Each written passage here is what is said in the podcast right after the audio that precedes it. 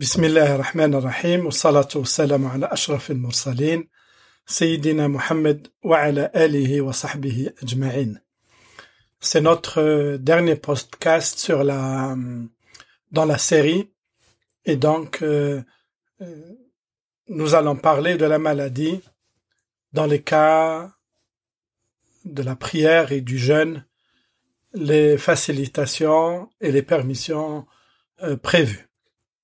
Nous allons voir trois points fondamentaux. Le premier point, que la pénibilité, le mashaqqa, n'est pas un objectif de l'islam, au contraire. Le deuxième point, c'est la maladie et la prière. Quelles sont les facilitations accordées? Et troisième point, la maladie et le jeûne du ramadan.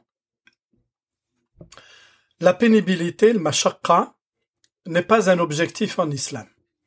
La maladie est une épreuve parfois facile à traverser, parfois bien plus difficile. Parfois la personne garde ses capacités de mouvement. Parfois elle les perd en partie ou totalement. Pour toutes ces raisons, Dieu n'a pas inscrit la pénibilité, le mashaqqa, en tant que tel, comme objectif et finalité de l'adoration. Parce que parfois on va trouver des gens qui vont penser que plus la chose est pénible, plus elle a de valeur auprès de Dieu subhanahu wa ta'ala, ce qui est complètement faux. Un enseignement prophétique précise cela. Euh, enfin, il y a beaucoup d'enseignements, mais, un, enseignement en particulier, celui-là, nous allons aussi en citer d'autres. Hein. Euh, le prophète alayhi salatu salam était en train de faire un prêche lorsqu'il vit un homme debout sous le soleil. Il demanda après lui, et les compagnons lui dirent, c'est Abu Israël, il a fait le serment de jeûner en restant debout sans s'asseoir, sans se mettre à l'ombre ni parler. Et le prophète alayhi salatu salam de ne pas accepter cela, et il lui, et il leur dit, dites-lui de parler, de se mettre à l'ombre, et qu'il termine son jeûne sans problème. Hadith rapporté par Bukhari. عن عبد الله بن عباس رضي الله عنهما قال بين النبي صلى الله عليه وسلم يخطب إذا هو برجل قائم فسأل عنه فقالوا أبو إسرائيل نذر أن يقوم ولا يقعد ولا يستظل ولا يتكلم ويصوم. فقال النبي عليه الصلاة والسلام مره فليتكلم وليستظل وليقعد وليتم صومه. Et donc, euh, ça n'est pas la pénibilité de rester sous le soleil, de jeûner debout qui est, qui, est demandé, non. Il y a la pénibilité qui est intrinsèque au jeûne, bien entendu, bien entendu. Il y a cette pénibilité qui est supportable et qu'il faut supporter, mais il n'est point besoin d'ajouter d'autres pénibilités. S'il peut y avoir des pénibilités ou des gênes dans ce que Dieu nous a demandé de faire, dans le jeûne, il y a bien sûr la pénibilité de la faim, de la fatigue, de la soif, etc. Au niveau de la prière, il y a la pénibilité de, de se lever par exemple le matin, de, de, de faire ses ablutions. Euh, concernant zakat, la pénibilité, c'est de se séparer volontairement d'une partie de, de, de, son argent, de ses, de, ses, de, de ses biens, de sa fortune. Et le Hajj, ça demande aussi euh, une certaine pénibilité. Mais toutes les pénibilités que j'ai citées là, elles sont de l'ordre vraiment du supportable, au vu des bienfaits à en attendre pour la personne elle-même, ainsi que pour la communauté. Si la pénibilité est très grande ou devient insupportable pour certains individus, alors des licences et permissions sont accordées, on appelle ça rojas. Le malade, le vieux, le voyageur peuvent ne pas jeûner et rattraper ensuite plus tard ou compenser selon les cas, nous allons voir tout à l'heure. Même la femme qui allait et qui craint pour sa santé ou pour celle de son enfant, la, la, femme euh, enceinte aussi, si elle, si elle a peur pour elle-même ou pour son enfant, si elle jeûne durant les longues journées d'été, elle peut ne pas jeûner et rattraper les jours non jeûnés, comme on va le voir tout à l'heure aussi. De même pour la prière, celui qui ne peut l'accomplir debout doit l'accomplir assis. S'il ne peut l'accomplir en position assise, qu'il l'accomplisse en position couchée ou bien à l'extrême avec sa tête seulement. Parce que, en fait, c'est Dieu subhanahu wa ta'ala qui précise dans, dans, dans le verset qui se trouve à l'intérieur des versets qui parlent du jeûne. À l'intérieur de ces versets, nous trouvons le verset suivant. Allahu Dieu veut pour vous la facilité et ne veut pas pour vous la difficulté. C'est dans cet esprit que Cheikh Mohammed Razali rahimahullah écrit concernant le jeûne du mois du Ramadan, il écrit Pureté à Dieu, hasha Pureté à Dieu de dire qu'il veut nous affamer, nous assoiffer, ou nous fatiguer à travers le jeûne, alors que Allah subhanahu wa ta'ala est le plus miséricordieux d'entre tous les miséricordieux, et qu'il est plus miséricordieux que la maman envers son bébé. Allah Azza wa a plutôt dit à la fin des versets prescrivant le jeûne, Dieu veut pour vous la facilité et ne veut pas pour vous la difficulté. C'est aussi ce qu'écrit Sheikh al-Uthaymin rahimahullah. Il dit, la charia n'a pas pour objectif la pénibilité pour elle-même. Pour cette raison, il ne nous est pas demandé de cibler la pénibilité elle-même. Ainsi, à chaque fois qu'il est possible d'accomplir l'acte demandé sans pénibilité, il faut le faire alors. À l'exemple de celui qui se dit, par exemple, hein, je vais accomplir le hajj à pied afin de vivre la, pénibilité telle que l'a vécu le prophète et ainsi d'avoir plus de mérite. Cheikh al il continue en disant, on lui répond, l'intention de pénibilité n'est pas demandée. Et parfois elle est opposée à la volonté du législateur, c'est-à-dire Dieu et son prophète Mohammed sallallahu alayhi wa sallam. Certains peuvent rapporter le hadith prophétique ton mérite est à la hauteur de ta fatigue, mais nous lui répondons que l'intention du hadith n'est pas la fatigue dans l'acte, mais si fatigue, pénibilité il y a, eh bien, ne sont pas dans les objectifs de l'acte. Fin de citation. Pour toutes ces raisons, Dieu a prescrit des licences rojas à chaque fois qu'il y a pénibilité en cas de maladie, de voyage, de vieillesse ou même d'insécurité dans l'accomplissement des obligations. Le principe est que le croyant accomplit ce qu'il peut faire, comme prescrit par Dieu et son prophète S'il ne peut accomplir l'un des éléments et qu'il peut accomplir les autres, alors il effectue ce qu'il peut accomplir normalement et il saisit les permissions données dans ce qu'il ne peut accomplir normalement. On verra cela d'abord dans la prière, puis dans le jeûne. Dans la prière salat, nous avons vu au niveau du deuxième, euh, de la deuxième intervention et de la troisième intervention que parmi les obligations avant la prière, il y avait les ablutions, l'orientation vers la Qibla, la Mecque, la propreté du lieu. Concernant les ablutions, si le malade ou le vieux ne peut accomplir les ablutions avec de l'eau, parce que le malade ne peut quitter son lit, ou ne peut se déplacer, ou ne peut utiliser l'eau, ou sa, peau, ne peut supporter l'eau, il va utiliser donc directement les ablutions sèches taïmum. Et nous avons vu taïmum auparavant, en quoi elles consistent.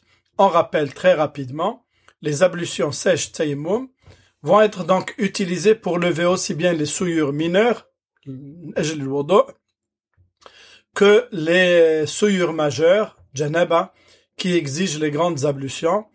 Donc, on a dit qu'avec de la terre pure ou bien avec euh, une petite euh, pierre ou bien même on a vu, on a déjà parlé de cela, euh, si la personne ne peut pas avoir de la terre pure, du sable pur ou une, pierre, il peut utiliser directement le mur, puisque le mur lui-même euh, contient du gypse, contient de la terre, etc. Il dépose une fois la main sur euh, la pierre ou sur le mur et il essuie son visage.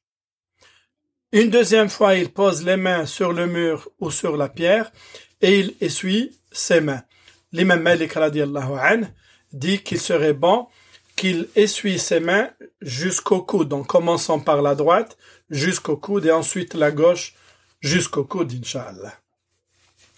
Voilà. Comment euh, ce qui invalide les ablutions sèches, on a dit, les ablutions sèches sont invalidées par tout ce qui invalide les ablutions petites et grandes. Il faut donc refaire le tayammum pour chaque prière obligatoire, même si le malade peut profiter du regroupement des prières, comme on va le voir tout à l'heure. On avait dit aussi qu'il est exigé la propreté du lieu et de la personne. Mais en principe, euh, la propreté du lieu, l'établissement hospitalier, ou le MS, ou la maison même, si on reste dans sa maison, ne pose pas de problème particulier quant à la propreté. Pour la personne elle-même, dans le principe, elle doit être propre, comme nous avons dit, au sens où qu'il n'y a pas sur son corps et ses habits du sang, de l'urine, de l'urine ou d'autres souillures, comme nous l'avons expliqué plus haut. Mais dans le cas des malades, le principe est le suivant. Ce que je peux faire, je le fais. Ce que je ne peux faire moi-même, je me fais aider pour le faire.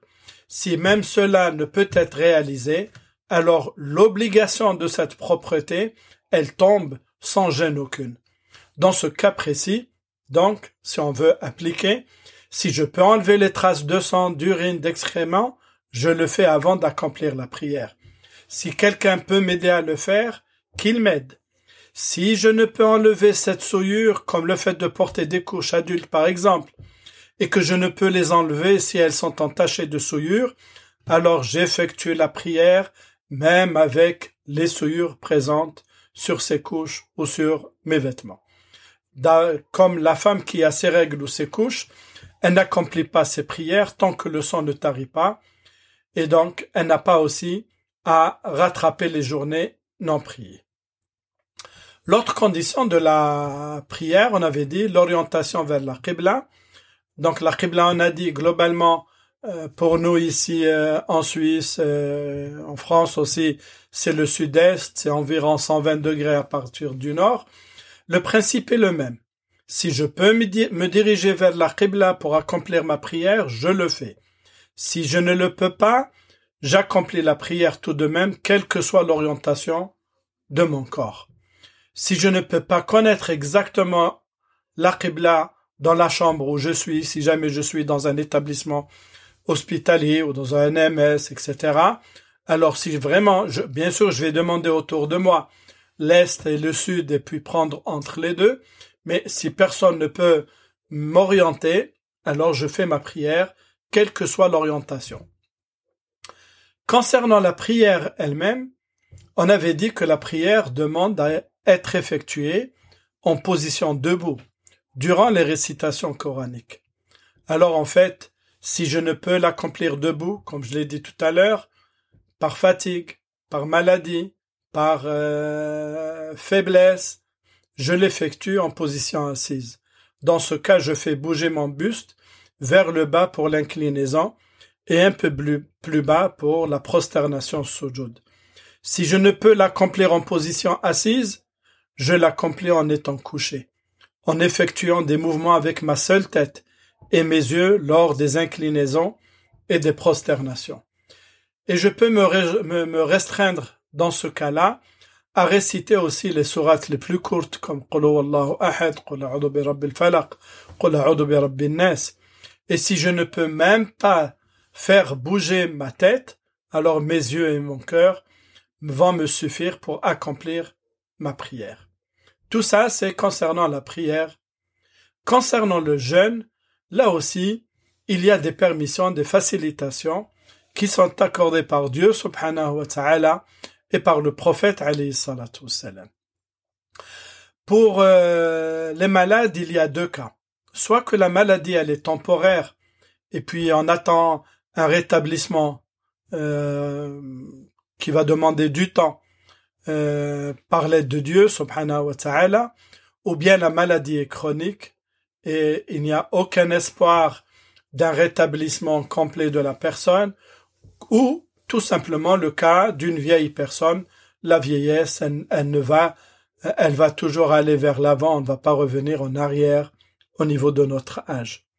Alors le premier cas, si la maladie est temporaire, il y a trois cas. Soit c'est une maladie qui n'empêche pas le malade de jeûner, c'est-à-dire que la pénibilité du jeûne, elle serait supportable dans son cas. Une telle personne devra jeûner, elle est dans l'obligation de jeûner, sa maladie n'étant pas une cause suffisante de ne pas le faire. Donc ça, c'est vraiment le cas si la maladie n'empêche pas le malade de jeûner. Maintenant, le deuxième cas, un peu plus grave que celui-là, c'est le cas de la maladie qui rendrait le jeûne nettement plus pénible, avec des difficultés quand même. Des difficultés, c'est-à-dire que le jeûne peut retarder le rétablissement, ou il peut aggraver le cas. Dans ce, dans ce cas-là, une telle personne, elle a le choix de jeûner ou pas. Pardon. Je répète, Le deuxième cas, c'est une maladie qui rendrait le jeûne nettement plus pénible, avec des difficultés. Une telle personne a le choix de jeûner ou non, avec une préférence de le faire, c'est-à-dire de ne pas jeûner, saisissant ainsi la permission divine, euh, comme le prophète alayhi salatu salam le précise, Inna Allah yuhibbu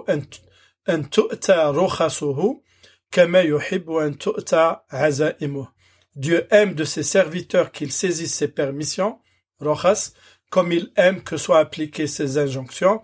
C'est quoi ça, cette ça C'est que Dieu subhanahu wa ta'ala a permis à celui qui jeûne, mais qui est malade ou qui est en voyage, il lui a permis tout simplement de ne pas jeûner et de rattraper plus tard. Voilà, tout simplement.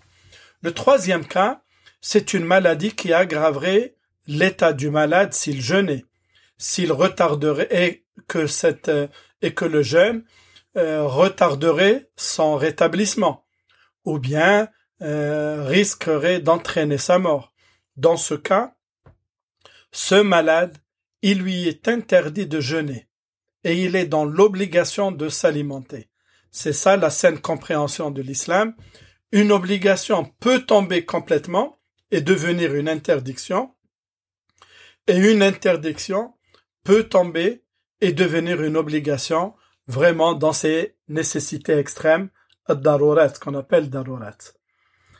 Dans le cas, euh, dans le cas 2, c'est-à-dire celui qui, euh, dans la pénibilité n'est pas très importante euh, et qu'il ne jeûne pas, comme je l'ai dit, il devra rattraper son jeûne plus tard, un nombre égal de jours, lorsqu'il sera rétabli. Il peut jeûner les jours qu'il n'a pas, il peut rattraper les jours qu'il n'a pas jeûné, soit ensemble, c'est-à-dire l'un à la suite de l'autre, soit euh, euh, il jeûne un jour et ensuite euh, il ne jeûne pas quelques jours, il va encore jeûner, rattraper encore un autre jour de jeûne et ainsi de suite. La continuité dans le rattrapage n'est pas exigée. Dans le cas où la maladie est chronique ou d'une vieillesse handicapante qui ne laisse pas le choix à la personne qui ne laisse pas le choix à la personne euh, de jeûner ou de ne, ou de ne pas jeûner. Dans ce cas-là, il y a interdiction formelle de jeûner. D'accord? Donc si la maladie elle est chronique et dont on n'attend aucun rétablissement ou amélioration significative et dont le jeûne soit l'aggraverait, soit retarderait tout rétablissement, dans ce cas-là, il y a interdiction de jeûner et ce serait aussi le cas de la vieillesse qui empêcherait tout jeûne. Comme aucune amélioration n'est en vue dans ce cas-là, ces personnes n'ont pas à rattraper les journées de jeûne non jeûné, mais ils devront compenser chaque jour non jeûné par une aumône équivalente à un repas normal. Donc pour toujours, pour chaque jour qui n'est pas jeûné, et comme ces personnes-là ne pourront jamais jeûner ensuite après, mais euh, voilà, même après le mois du ramadan, ces personnes devront compenser chaque journée qui n'a pas été jeûnée en donnant une aumône équivalente à un repas normal, tout simplement.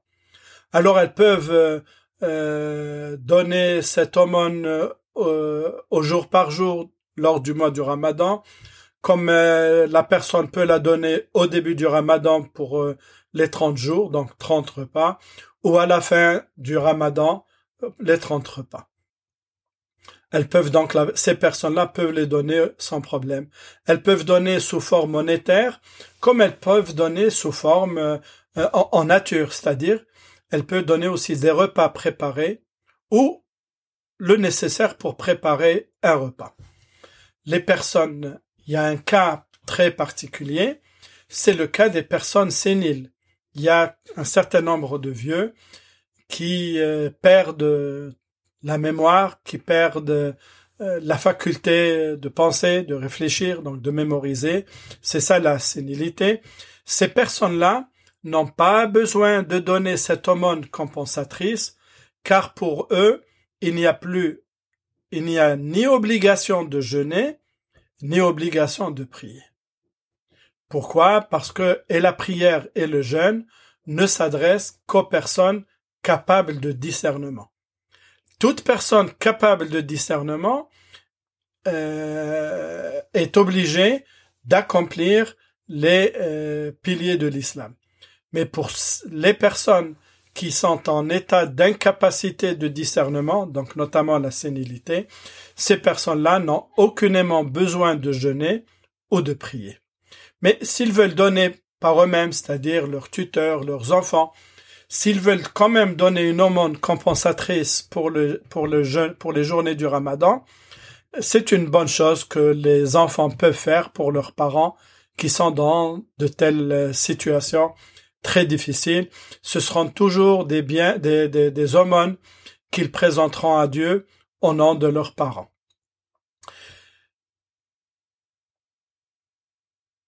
L'imam al-Bukhari écrit en commentaire d'un hadith, le hadith c'est quoi Le hadith, قال ابن عباس هو الشيخ الكبير والمرأة الكبيرة لا يستطيعان أن يصوما فيطعمان مكان كل يوم كل يوم مسكينا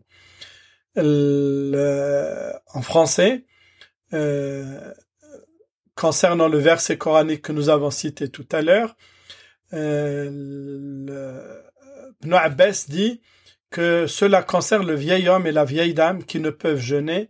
Ils donneront pour chaque jour non jeûné un repas à un pauvre. Il y a aussi la possibilité de regrouper ces prières. Regrouper ces prières, c'est dans le cas où il y a une grande pénibilité pour le malade d'accomplir ses prières en leur temps respectif, ou s'il n'y a pas de pénibilité, s'il y a euh, des difficultés d'agencement, voilà, il peut quand même regrouper ses prières. Comment il les regroupe? Il va les regrouper comme suit. Les prières du Dhor et du, et il peut les accomplir ensemble, 4-4. Euh, il peut les accomplir euh, tout au début euh, du Dhor ou après Dhor, après l'Asr, jusqu'à quelques moments avant le coucher du soleil, avant le Maghrib. Et il peut aussi, la personne, le malade, la personne malade, peut aussi regrouper les prières du Maghrib et du Isha. Et donc le temps de regroupement va du début du Maghrib jusqu'à la nuit complète. La personne qui est dans un état comateux, le malade qui est dans un état, dans un coma temporaire ou plus lent, ce malade-là n'est astreint à rien du tout. Ni jeûne, ni prière, euh, parce que, comme je l'ai dit, les obligations de l'islam regardent aux personnes capables de discernement. Et donc, dans ce cas-là, euh, ils n'ont même pas besoin de rattraper les prières euh, ni le jeûne si ces personnes reviennent à leur situation normale. C'est-à-dire qu'ils ne sont pas dans l'obligation de rattraper les prières et les jeûnes et les journées non jeûnées. Les malades qui prennent un médicament, souvent des palliatifs, qui les met dans un état second, eux aussi ne sont astreints à rien en islam, ni prière, ni jeûne. Par contre, dans tous les cas, les, dans tous les cas, les malades, euh, y compris ceux-là, euh, s'ils ont de la fortune, la zakat doit être donnée de leur fortune et c'est leurs tuteurs, leurs enfants, leurs tuteurs qui doivent s'occuper de donner zakat de leur fortune. Et donc, euh, je répète, euh, le malade qui est dans un état comateux, dans un coma temporaire au plus lent, n'est astreint à rien du tout, ni jeûne, ni prière.